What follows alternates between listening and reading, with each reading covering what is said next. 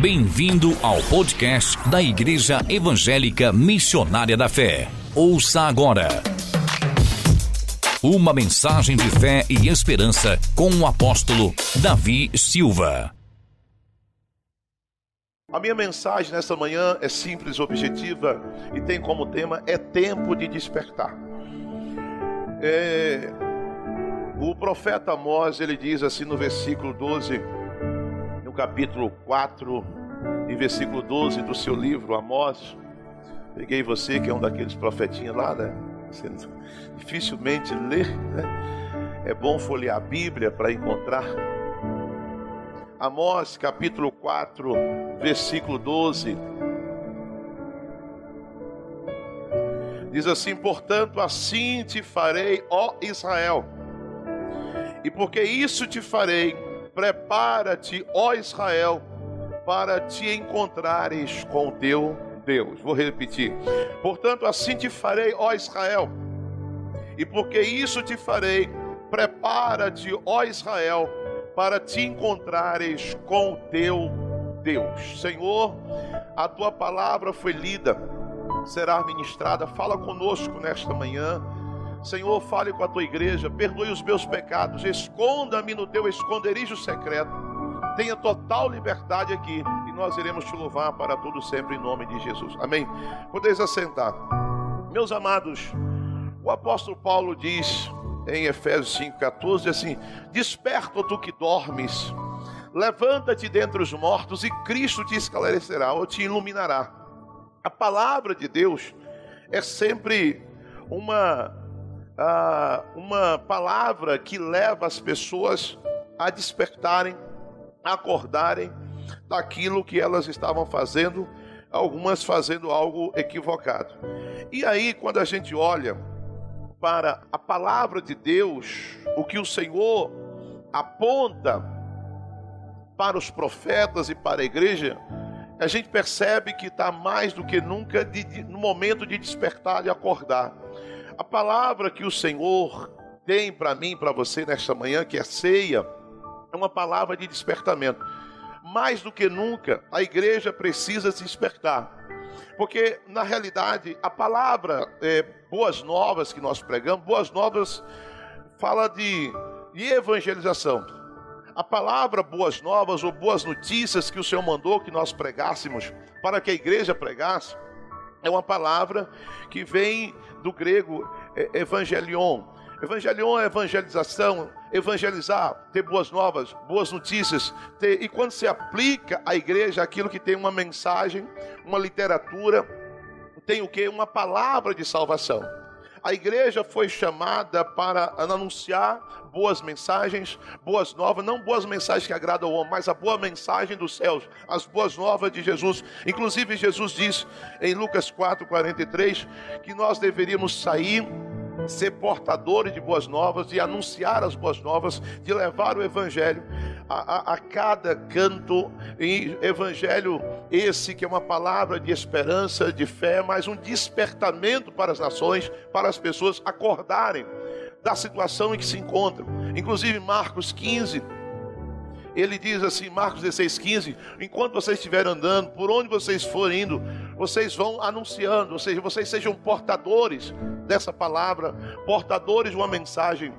E essa mensagem chama a atenção que para que as pessoas acordem, porque virá um dia, um dia de juízo, um dia de julgamento, um dia em que a igreja será arrebatada, um dia em que os salvos serão ah, recebidos nos céus, mas também os ímpios que abominam o Senhor, que não querem nada com o Senhor, serão também lançados no inferno. Essa é a mensagem central, é a mensagem do Evangelho. O apóstolo Paulo disse, inclusive em Romanos 1,16, porque eu não me envergonho do Evangelho, porque é o poder de Deus para a salvação do homem, para a libertação. E nesses dias atuais, o cristianismo, de certa forma, tem perdido essa característica, a característica de portador de boas novas. O cristão, a igreja odierna precisa voltar ao centro, ao nível, a gente precisa refletir sobre o que nós estamos fazendo, como nós estamos vivendo, como nós nos comportamos. Os dias atuais, a gente não tem visto, de certa forma, essa pregação central das boas novas de evangelização, desse despertamento, a gente tem visto algo totalmente equivocado.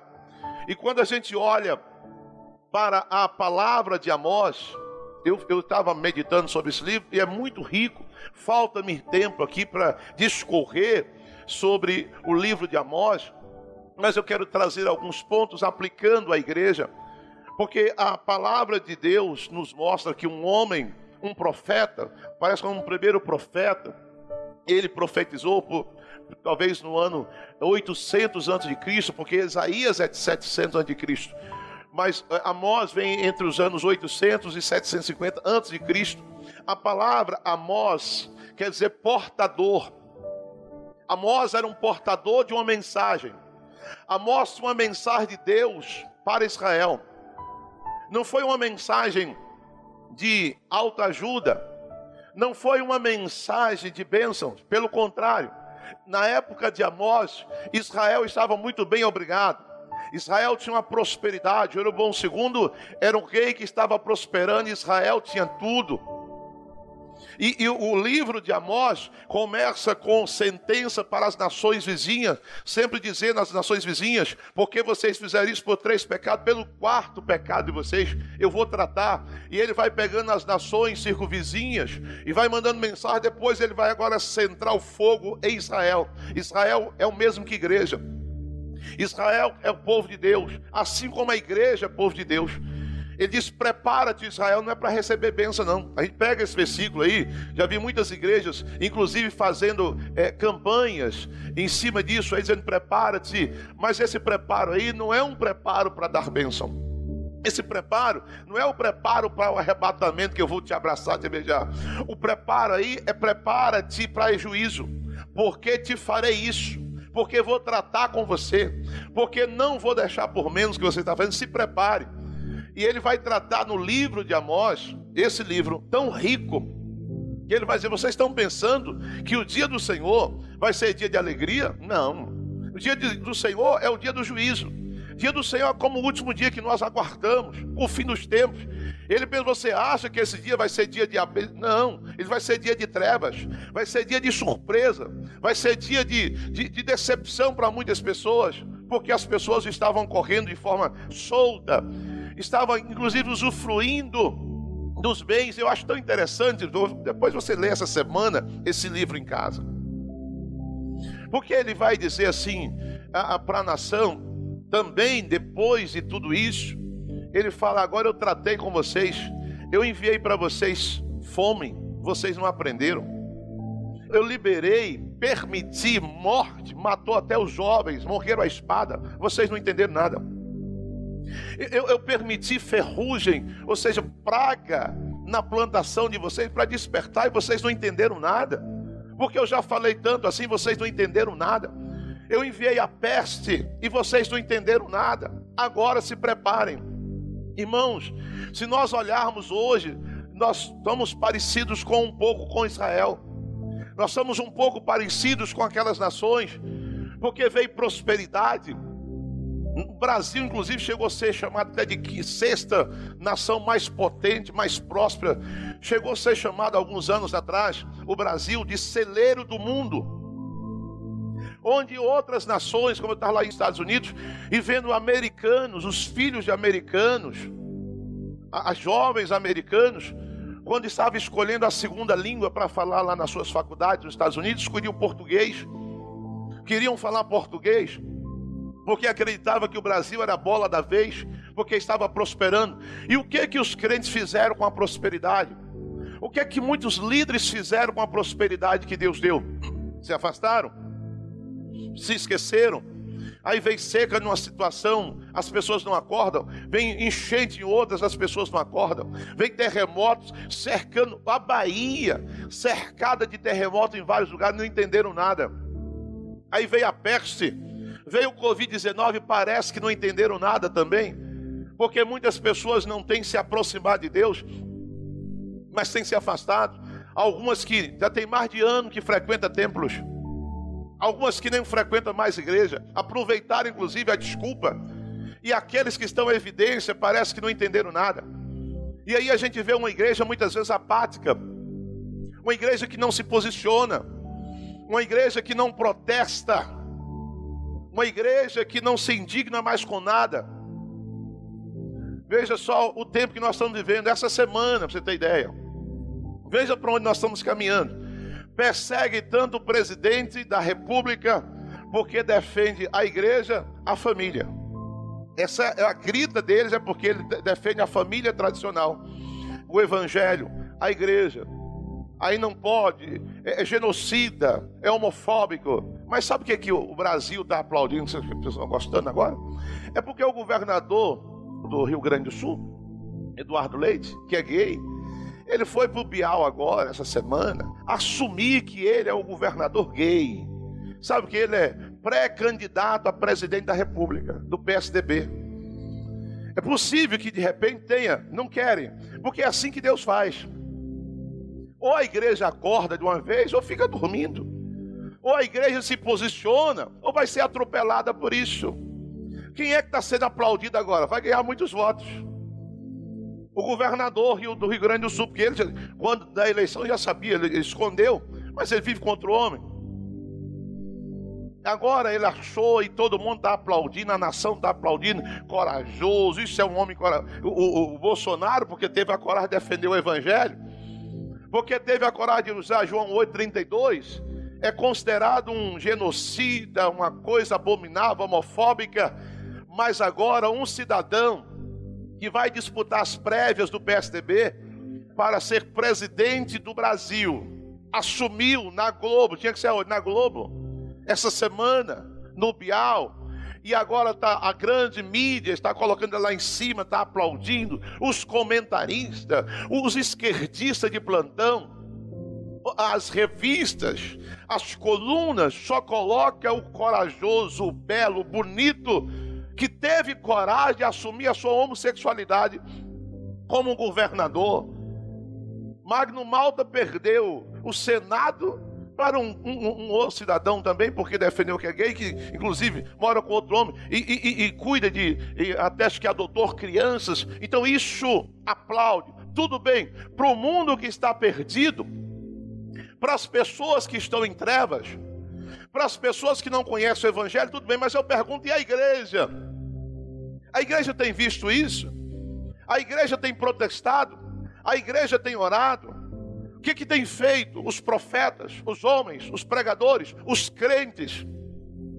É possível que aí sim, aí você vai ver, se você não se levanta agora, se você não ora agora, quando você já imaginou um presidente da república, pode daqui a pouco dizer que eu sou homofóbico, estou lhe perguntando, é uma pergunta?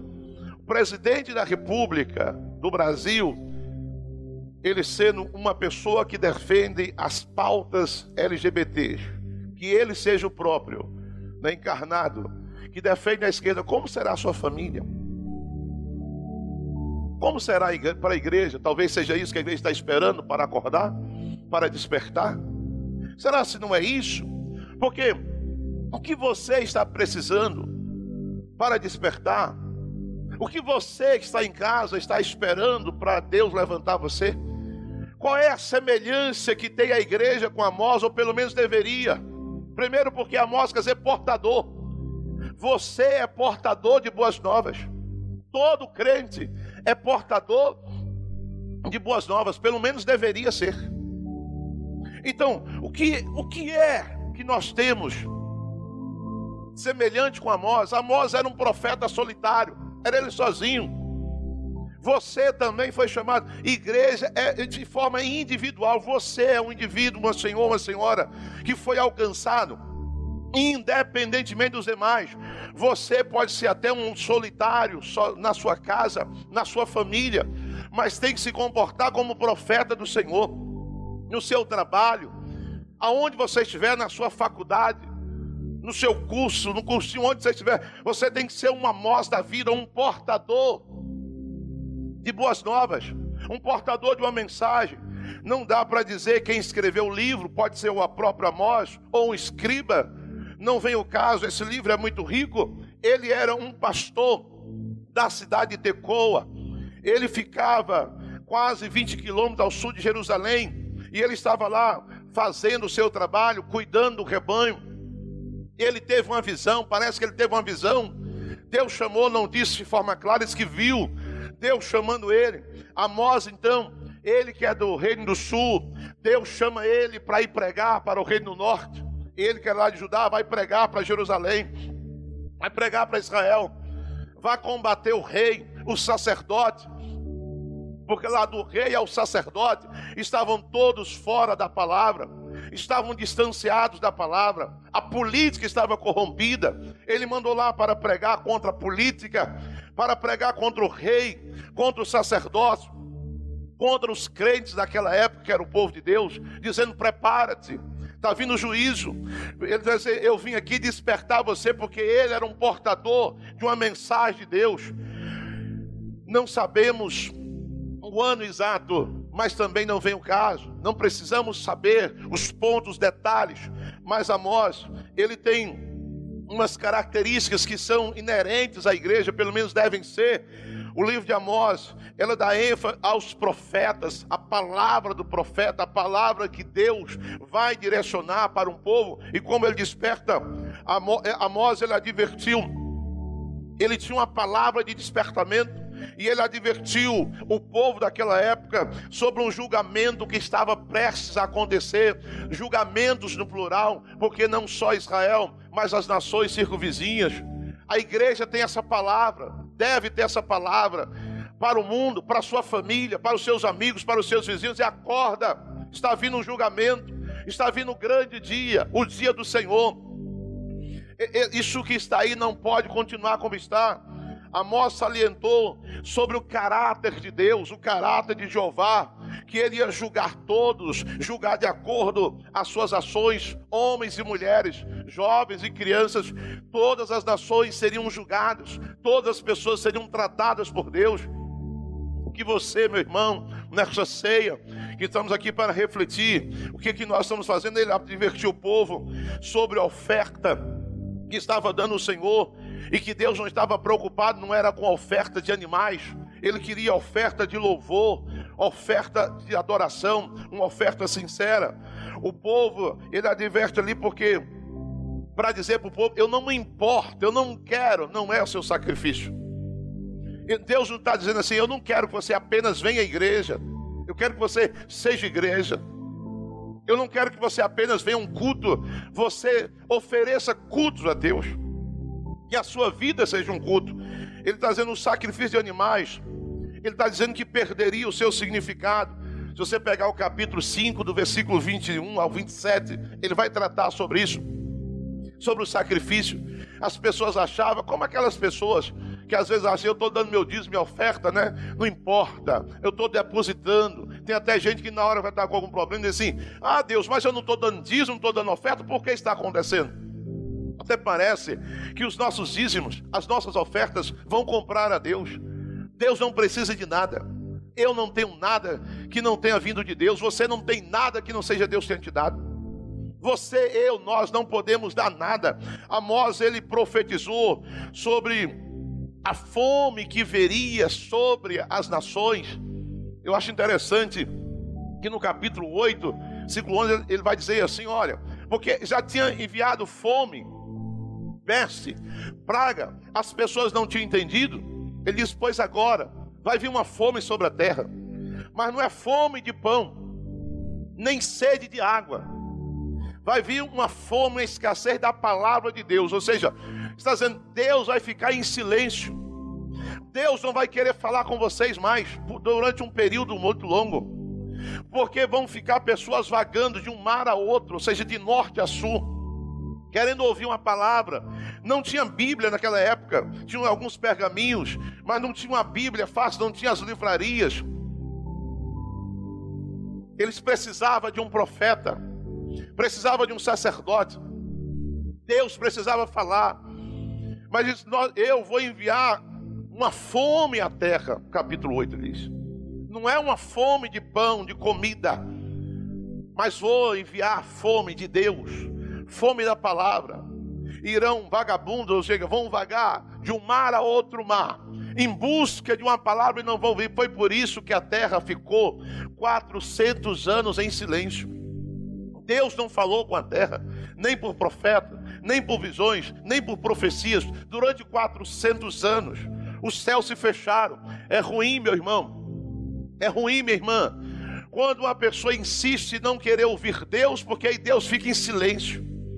Quando a pessoa não quer obedecer, não quer praticar, Deus fala: já falei, falei, então vou parar de falar com você. E dura coisa é para uma pessoa quando Deus fala: não quero mais te ouvir. Sabe qual é o, pior castigo que existe para alguém? É a indiferença. Sabe o que mata mais? É quando a pessoa é, ele sente a indiferença, quando a pessoa não, não é mais percebida, quando a pessoa não é mais notada. Você suportaria isso dentro da sua casa? Alguém lhe ignorar? A sua família? Não é ruim? Mas não é assim, às vezes, as pessoas falam, já falei, já falei, não quero ver, eu vou ignorar essa pessoa. É igual quando o pai fala, já falei, eu falo, agora eu ignoro, o problema dele. A dor desse silêncio dói mais do que uma surra. A dor da indiferença dói mais do que pancadas. As pessoas talvez eu, eu, eu, preferiria que essa pessoa viesse, meu pai ou minha mãe, falasse, gritasse, me batesse, mas fica em silêncio, não me responde, não fala. Isso mata aos poucos. Deus está dizendo, estava dizendo por meio do portador, chamado Amós, que Amós é portador, tem uma mensagem. Já que vocês não querem me ouvir, já que vocês não querem alinhar a vida, eu vou ficar em silêncio.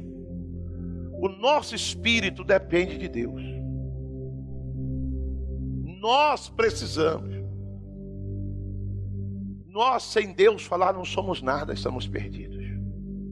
Então, meus queridos, ele fala: queria mandar uma fome e a terra ficou 400 anos em silêncio e, e a profecia de Amós, ela, ela vai confrontar as pessoas ao ponto de o sacerdote Amazias dizer para ele: Olha, vidente, você veio para cá profetizar por quê? Porque a palavra incomoda.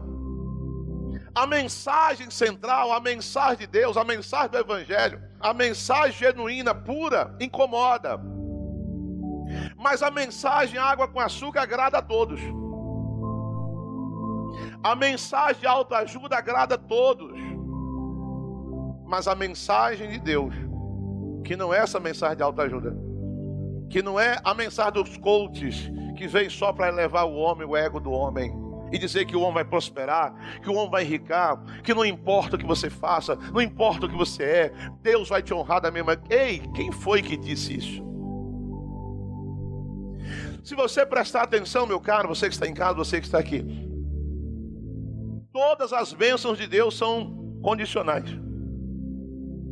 Nunca Deus vai ser eu te abençoe. Não, se quiserdes, se obedecerdes, se sempre tem uma vírgula antes. Se, se. Então, o que Amós ele ele vai levar uma palavra numa época em que Israel estava muito bem, havia uma prosperidade que beneficiava grandes proprietários, inclusive grandes fazendeiros os megas latifundiários que se fala hoje, as pessoas ricas, próximas, abastadas, estavam cada vez crescendo. A adoração que eles estavam oferecendo a Deus, é, inclusive em Betel, estava contaminada. Havia uma adoração que não agradava a Deus. Betel era a casa de Deus. Mas a, a mensagem da casa de Deus, lá em Betel, a adoração estava contaminada com corrupção. A adoração em Betel tinha corrupção. Como você deve ter ouvido muito por aí, cuidado, inclusive que tinha um falso pastor na cidade. Eu vi hoje essa semana, cuidado. Inclusive você que não aguenta ver um profeta, que se diz profeta, não aguenta ver alguém andando por aí, entregando, dando profetada, gosta até de receber na sua casa, tome cuidado. Eu ouvi dizer, estava postando no blog dos pastores, tem um falso pastor agindo na cidade, que já foi preso várias vezes, que engana muitos. Mas sabe por que, que essas pessoas enganam? Porque sempre tem alguém querendo levar vantagem. Sabe por que aparece? Sabe, toda vez que você vai numa delegacia, fazer um BO, por exemplo, de que foi, foi vítima de um golpe, geralmente os delegados que eles falam nas entrevistas, quem cai em golpe é porque pensou em levar vantagem. Tem crente que acha levar vantagem. Não, vou levar aquele profeta lá que prometeu que vai revelar, que vai fazer, que vai acontecer, que vai orar. Ele quer levar a vantagem, que ele não se conforma com a vida que ele está na casa, com a igreja, com o seu pastor. Não parece que alguém está oferecendo mais e ele vai cair no golpe. Tem gente que leva até para sua casa. Ele acha que o pastor dele não tem nada a ver, glória a Deus por pessoas que quando são convidadas para ir a algum lugar, fazer alguma pergunta para mim ou para Neide, glória a Deus por isso. Mas tem gente que não pergunta não. Leva para sua casa, ou vai e vão atrás, e essas pessoas se dão mal. A, a adoração em Betel estava contaminada. Em Jerusalém, onde era mantida a verdadeira adoração que Deus reconhecia, o povo se recusava a qualquer tipo de imagem, mas a, a, a, prosperidade, o dinheiro e muitas coisas estavam afastando o povo. A chave para a mensagem, inclusive, de Amós era a injustiça social que estava sendo praticada em Israel. Havia uma injustiça que estava sendo o centro de uma nação que deveria ser um exemplo de justiça. Porque justiça e verdade são a base do trono de Deus. Se tem uma coisa que o crente deve prezar é pela justiça. Então, meus amados, o Senhor usa o profeta para divertir Israel sobre a ameaça que estava vindo, porque ele disse: Eu vou tratar.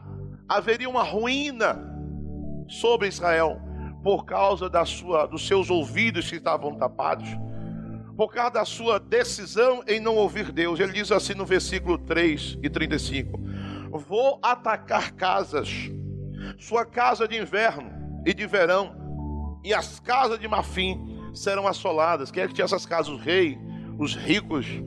Vou tocar, vou tocar na prosperidade de vocês. Vou tocar na segurança de vocês, porque vocês não querem ouvir, porque vocês não querem praticar a verdade porque vocês não querem praticar a palavra. Amós 7,11 assim: chegou o fim para Israel. Jeroboão morrerá pela espada, que era o rei. Israel será banido do seu próprio país. O que, que aconteceu com Israel, meu querido? Você conhece a história de Israel? Israel foi banido durante dois mil anos. Israel ficou peregrinando dois mil anos sem a sua terra. Você conhece a história, 1948. Por que, que a nação de Israel tem esse apreço pelo Brasil? Pelo voto de Minerva na ONU, em 14 de maio de 1948, quando reconheceu Israel como uma nação. Só então Israel voltou a ser nação. Foram dois mil anos longe da sua terra, das suas terras que Deus deu a Abraão, que deu a Isaac Jacó. Vou banir Israel da sua própria terra, do seu país, diz a profecia de Amós 7:11, e essa profecia se cumpriu. Para você que não acredita na Bíblia, se cumpriu. Inclusive, quando você lê, lê esse livro em casa, como ele é rico o sacerdote Amazias, que era o conselheiro do rei, o rei corrupto e o sacerdote também, como muitos grandes líderes, pastores e alguns se vendem, junta-se à política. Eu já disse: veja a vergonha da bancada evangélica de deputados e senadores, a corrupção. E como muitos se calam e muitos gostam de correr atrás, o sacerdote Amazias levantou e disse para Amós, saia daqui, vá profetizar de lugar. Ele diz o que? Eu não sou profeta profissional. Eu não profetizo por dinheiro. Ele diz: Eu sou boiadeiro. Eu sou pastor de rebanho. Eu estava lá com as minhas ovelhas e Deus me tirou. Tipo, não vou sair daqui. É como dizer, como hoje nós temos profissionais de púlpito Pessoas que pregam por dinheiro, que profetizam por dinheiro, existiam naquela época os videntes, que viviam em função do dinheiro e por isso fechavam os olhos à corrupção. Nós não vimos aqui no Brasil. Lembram? Talvez vocês se lembram. Lá em Brasília, da Santa Propina, quando crentes recebendo propina foram flagrados, foram filmados. O camarada recebe os pacotes de dinheiro no gabinete da corrupção e vai no cantinho e diz: Deus, muito obrigado por essa bênção que o Senhor está nos dando. Irmãos, a propina é santa. Meus queridos, aonde nós vamos parar? Eu não estou lhe dizendo que você tem que ser o paladino da moral, não é isso. Eu só querendo dizer para você: acorda, abre, o crente é inteligente. E pare de ler a Bíblia com aquele romantismo todo. Veja que os pecados, escândalos que estão aqui na Bíblia, é para advertir a igreja: não faça a mesma coisa, já aconteceu isso. Aprenda com os erros dos outros, não faça a mesma coisa. Por que, que Deus permitiu? Que, porque as pessoas pensam, não, um livro santo eu vou ler. Não, é, é, são retratos da vida, dos erros do povo de Deus que erraram. Nem os erros de Abraão, que é o nosso pai na fé, Deus não escondeu, mostrou, porque ele não comunga com o erro de ninguém. Ele dá chance, ele trabalha, ele perdoa. Mas foram falar para ele calado, falou: não saia daqui não. Assim que a igreja tem que ser. Você não tem que pregar, fazer a obra por dinheiro, faça por amor a Deus. Faça pelo chamado. Pastor não é profissão, é vocação. A mesma coisa, os cantores gospel, né, que são profissionais da música, aqueles que têm o chamado mesmo ministerial, ele não se vende. Ele não vai se corromper, ele não vai tocar para o mundo, ele não vai tocar para a noite, porque tem músicos que tocam no altar, mas tocam também lá nos shows mundanos, porque isso é minha profissão. Quem foi chamado, ele sabe que ele foi consagrado a Deus no altar ele não serve para mais nada, ele só serve para trabalhar para Deus. Ele diz para o sacerdote Amazias: leia o texto. Eu não sou, não me vendo, não vim ganhar dinheiro, vim lhes trazer uma mensagem de Deus. E você vai falar com ele: sua mulher vai lhe dar chifre. É assim, a palavra é essa. Você vai ser traído você vai cair em corrupção, a sua família toda você verá. E a história diz o que aconteceu com o sacerdote corrupto que tentou calar o profeta. Sabe por quê, irmãos? Porque Deus expõe as pessoas que tentam usar de engano para calar a igreja. Tenho certeza que Deus vai fazer algo nessa nação. É hora de despertar, irmãos. É hora da igreja falar: eu preciso ser igreja. Pare de brincar de ser crente. Pare com aquelas coisas muito bonitinhas que você vê pela internet. Olha, foque em Deus, em Jesus. Você é luz para as nações. A síntese da mensagem de Amós, que ele diz: Desperta tu que dormes, acorda, prepara-te para te encontrar com o teu Deus, Israel. Está o que está dizendo? Prepare para confronto. Prepare-te para juízo. Prepara-te, porque Deus não vai deixar barato. Eu creio que essas pessoas que têm escandalizado, esfriado a fé de muitas pessoas, vão acertar com Deus. Não pode ficar como está. Por isso, meu irmão, minha irmã, a mensagem dessa manhã dizer para você: é hora de despertar. Assuma a sua posição de crente. Seu ministério que Deus te deu, honre qualquer área que Deus te deu. A primeira coisa que eu vejo é que Amós denuncia. Você leia o livro, a vida de luxo dos ricos que estavam distante de Deus. Você pega o capítulo 5, ele vai dando ali discorrendo, e ele vai falando sobre isso. Ele vai fazer um confronto às injustiças, e ele vai chamar a atenção da violência e da luxúria das mulheres ricas daquela época. Já viu como está o Brasil? As mulheres, cada vez numa, uma, uma violência, as mulheres estão entrando no crime, são mais violentas do que homens. As mulheres estão bebendo mais que os homens. A vida de luxúria, as mulheres ostentam mais que os homens. Por isso você está vendo tanta desgraça. Ele já vai confrontar ali. Que a igreja muitas vezes fecha os olhos. Parece que tem crente que fica só ali, parece estar com medo de ser crente. Dizer, não, eu não concordo com isso. Não, está errado. E aí, quando a gente vai, ele fala, Amós 4, de 1 a 3. Ouvi essa palavra, vós, vacas de Bazã. Estou falando com mulheres. Que está no monte de Samaria, que era o lugar da idolatria. Que oprimis os pobres, como hoje a gente vê e que esmagai os necessitados, que dizei aos vossos senhores, não, uma diz vossos amos, ou os vossos maridos, dá cá, bebamos, vamos tomar mais, vamos comer, beber, encher a cara, às custas do pobre, vamos roubar, vamos arrancar do pobre, vamos fazer máfia, bandos, quadrilhas. Jurou o Senhor Deus pela sua santidade, que dias estão para vir sobre vós em que vos levarão com gancho e as vossos descendentes com anzóis e pescas, e saireis pelas brechas, um apoio ao outro, e sereis lançados para Armon, diz o Senhor. Sabe o que ele está dizendo? Vacas de Bazã. Bazã era uma região muito rica, próspera. O agronegócio era poderoso. Os animais de lá eram top existia uma, uma região que fazia inclusive fronteira com Monte Hermon, ao leste é, da, daquela região.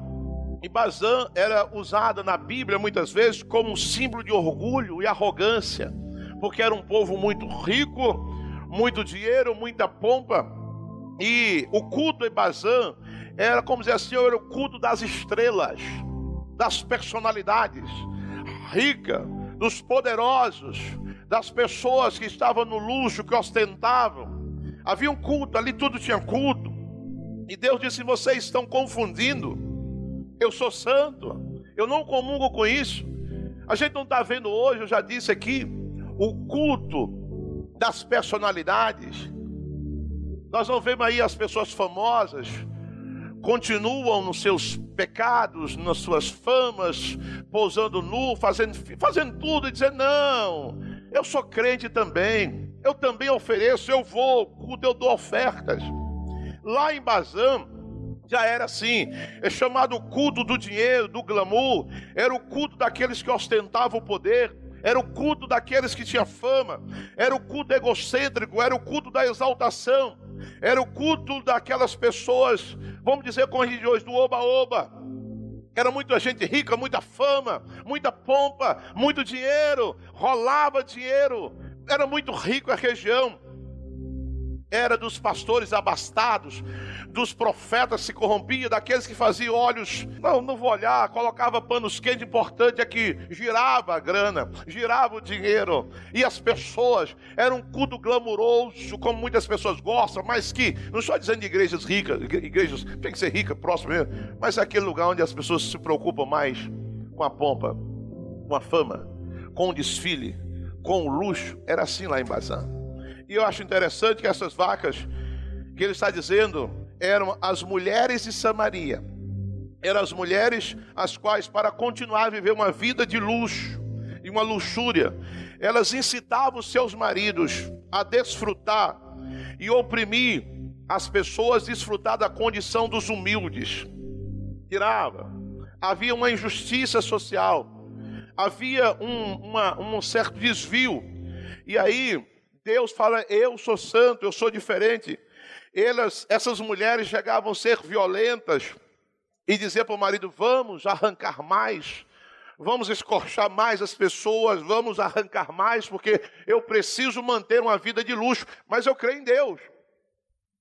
Meus amados, quando a gente olha o que ele está dizendo, que o inimigo estava impelindo aquelas mulheres agir assim. Ele diz: Vou pegar vocês como. Assim que pegava as vacas, os animais, depois matava e pegava com gancho de anzol e de pendurava lá para cortar. Assim como pega as vacas pelo queixo com anzol, tratarei com vocês. Não vou deixar impune o que vocês estão fazendo. A injustiça de vocês, o roubo, o desvio, a começar do rei, do sacerdote, as mulheres, os homens, todos ali estavam corrompidos. E Deus, quer dizer, irmãos, Israel, preste atenção. O reino do norte era Israel, era o lugar da adoração. Deus fez tirar o profeta que está lá no canto, lá no mato, porque ele não foi discípulo de profetas. Amós não participou de escola de profetas. Não diz a Bíblia, a história que ele foi. Ele vai dizer, inclusive no desabafo dele: Eu sou boiadeiro. Eu sou apenas um homem que cuidava do gado. Não sou discípulo de ninguém. Deus me mandou aqui para eu trazer uma palavra para vocês. Deus mandou trazer uma palavra de juízo. Então, meus irmãos, ele vai denunciar a fraude que estava naquele culto de Betel.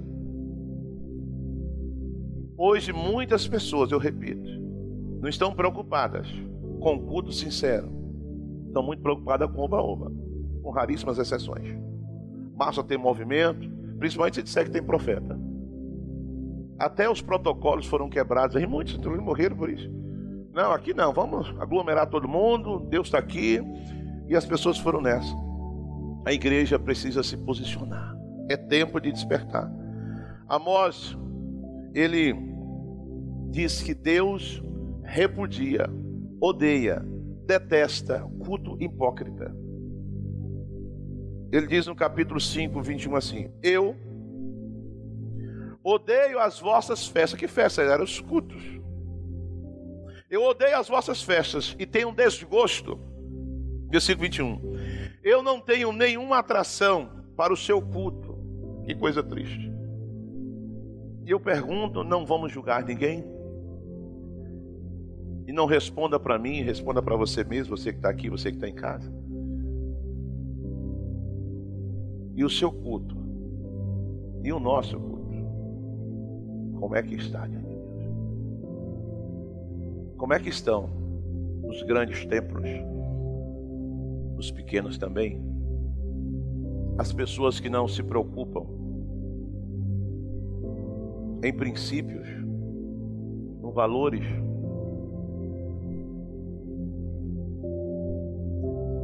Eu estava inclusive vendo que uma, uma irmã, uma pessoa confrontou até um pastor, eu posso dizer um pseudo pastor,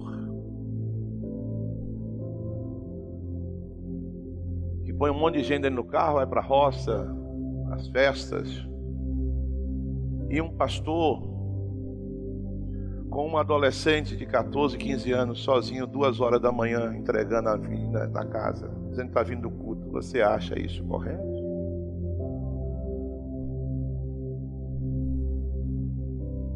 Mas a, a ainda falou, ia chamar a polícia.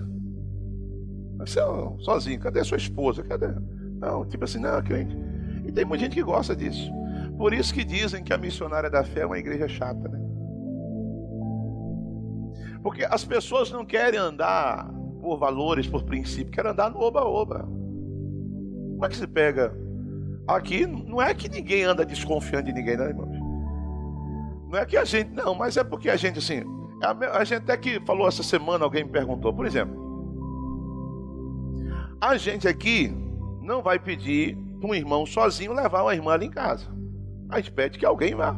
Não é que está desconfiando nem da irmã nem do irmão é por causa das pessoas que vêm e falam, ó, o pastor estava sozinho com a irmã ali. Ó, o irmão, não, a gente vigia. Ninguém está desconfiando de ninguém. Apenas é cuidado. Mas suponhamos, você chamou o Uber. É, o Zanac chegou sozinho, mas ali é o Uber.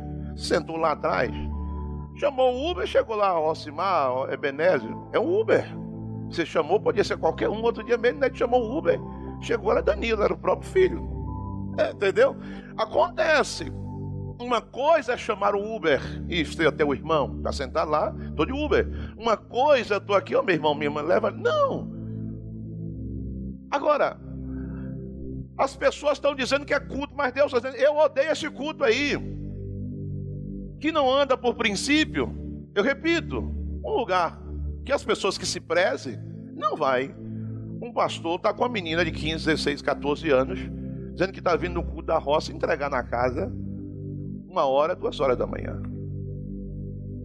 Não que a menina estava na guerra, estava realmente, mas assim, é porque é oba-oba. Não é que estava com a pessoa, não, veio do culto mesmo. Mas, meus amados, não basta ser culto, tem que agradar a Deus. Não basta você apenas frequentar um templo, precisa ser igreja. E quem é igreja tem cuidados. Repito, não estou dizendo que você é 100% perfeito, ninguém é, você tem erros, tem falhas, mas tem coisas que são gritantes. São princípios, a igreja não pode perder os valores. E Deus assim, eu odeio o culto de vocês, que coisa triste. Versículo 21. Eu odeio, eu odeio, está assim, de ódio, de repúdio, de renúncia, de reprovação. E eu pergunto, meu amado, como é que a igreja vai poder evangelizar assim? Imagine se um pai é bravo, chega lá o rapazinho, um homem de manhã, de madrugada com a filha. Que negócio é isso? Então, como é que vai evangelizar? O testemunho nosso fala mais alto que as nossas palavras.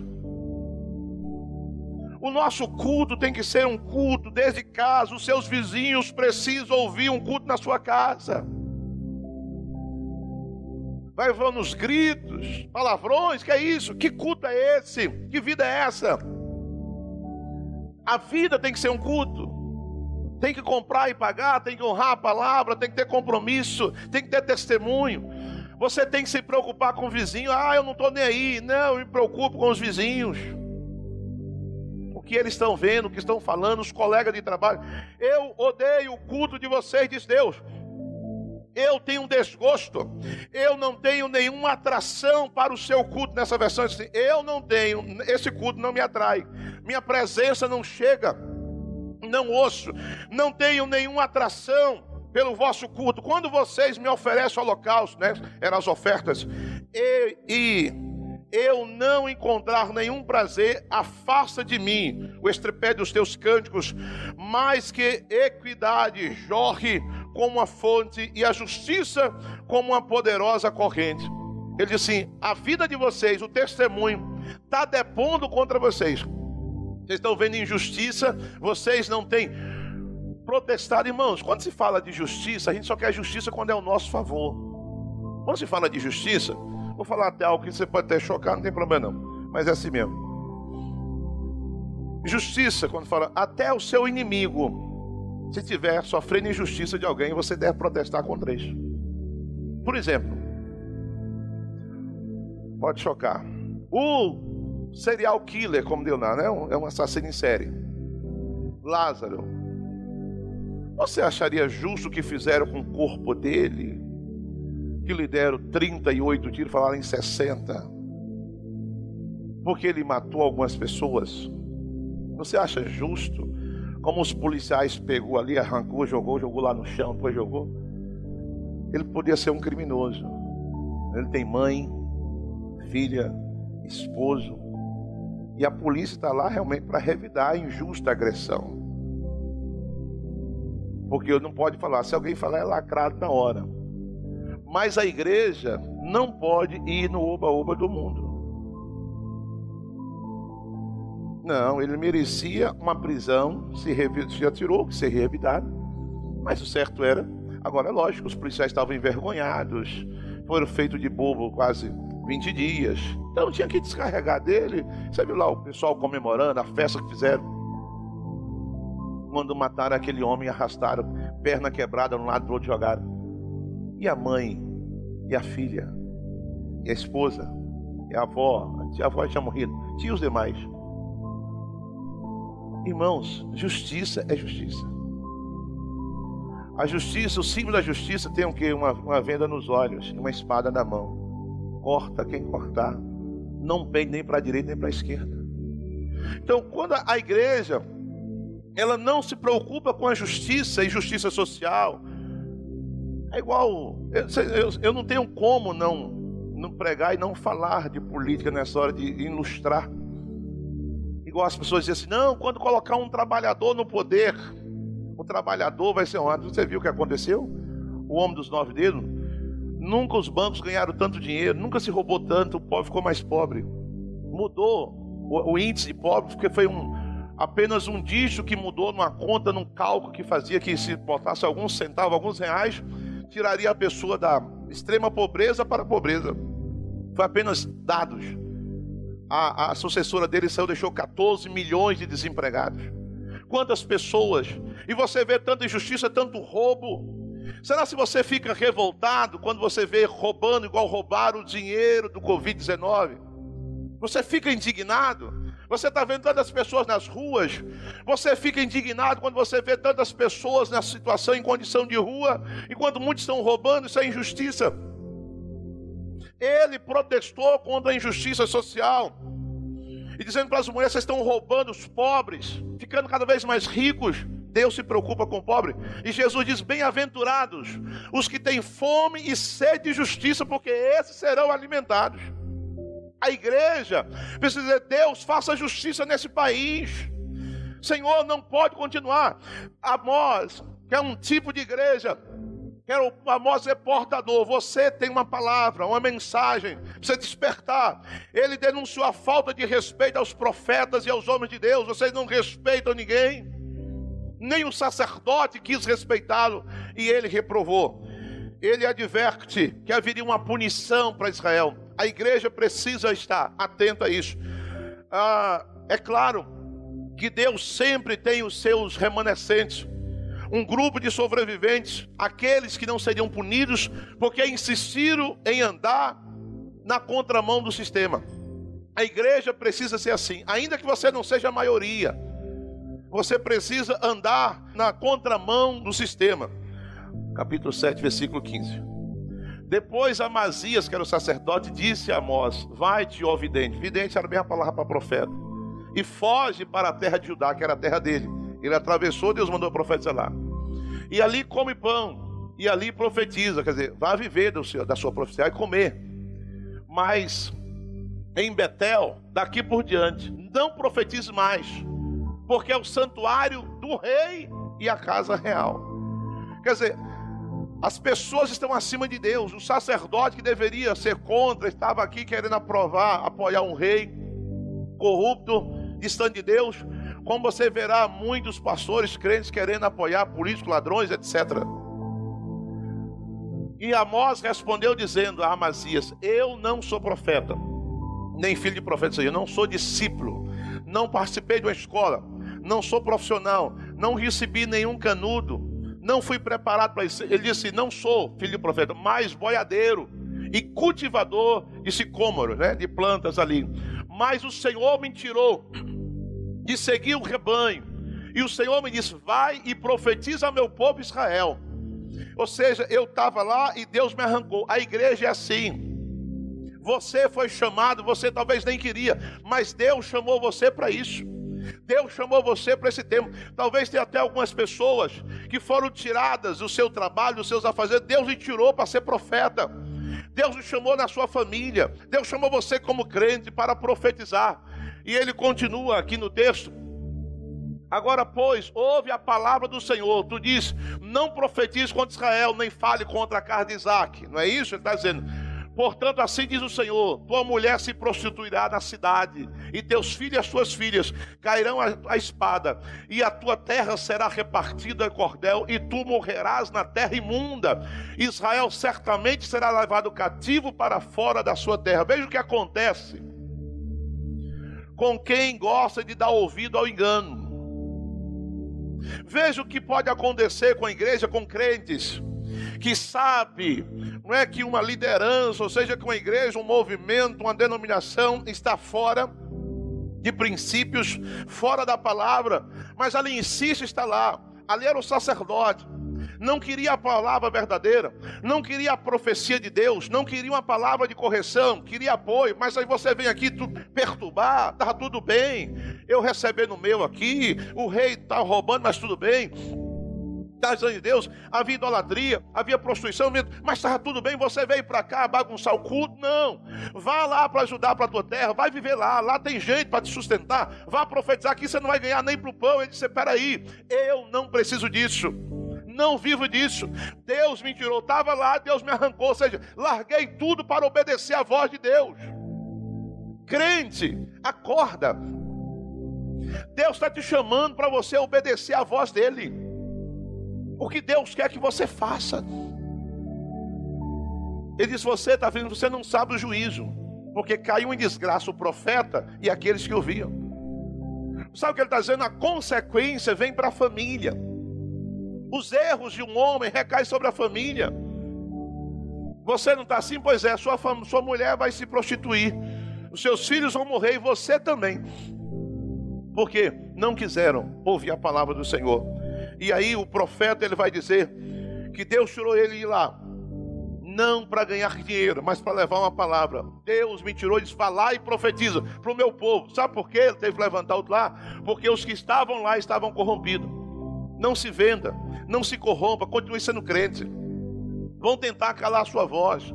Vão tentar dizer que você é chato, vão tentar dizer que você é chata, você é antiquado. Continue sendo assim. Não abra mão daquilo que Deus te ensinou.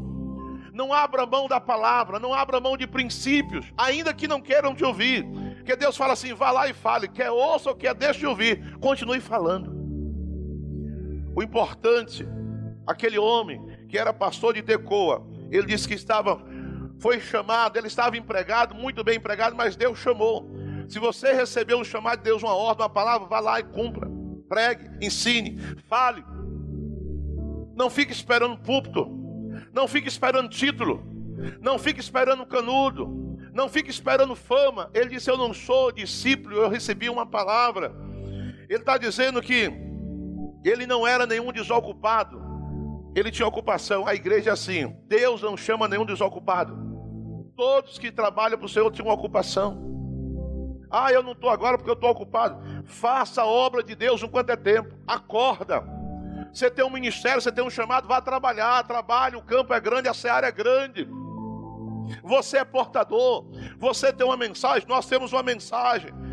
Ele está dizendo assim que as características do chamado dele é muito específica. Eu, eu, eu fui é, tocado por Deus, eu tive um chamado irrecusável. O chamado de Deus. Primeiro, para você ser crente, talvez alguém me assista agora, que ainda não se converteu. Deus está te chamando para você se converter. Talvez você está afastado, Deus está te chamando para você voltar. Ele disse: Eu recebi um chamado irrecusável. Deus me tirou do meio da criação, estava trabalhando, estava ocupado, mas Deus me chamou. Ele me tomou de forma, de forma surpreendente. Ele disse: É como se fosse uma surpresa. Mas a força, o impacto da palavra de Deus na vida dele foi tão grande que ele não teve, não teve como dizer não. E as suas atividades regulares foram interrompidas para que ele pudesse agradar o Senhor. Deus está nos chamando para fazer a sua vontade, amados. Ele deixou isso bem claro. Sabe o que ele está dizendo? Deus não é obrigado a andar com você se você não quer andar com Ele. Deus não é obrigado a suportar você fazendo as coisas tudo errado. Porventura andarão dois juntos se não estiver de comum acordo? É Deus dizendo que não iria andar com a nação. Não vou andar com vocês. Ele vai fazer algumas pegadinhas se o passo cair no laço. Isso tudo vai ter uma consequência. Andarão dois juntos, não tiver com um acordo. É, a gente sempre pega esse texto para falar de duas pessoas, mas Deus está falando, é ele com o povo dele.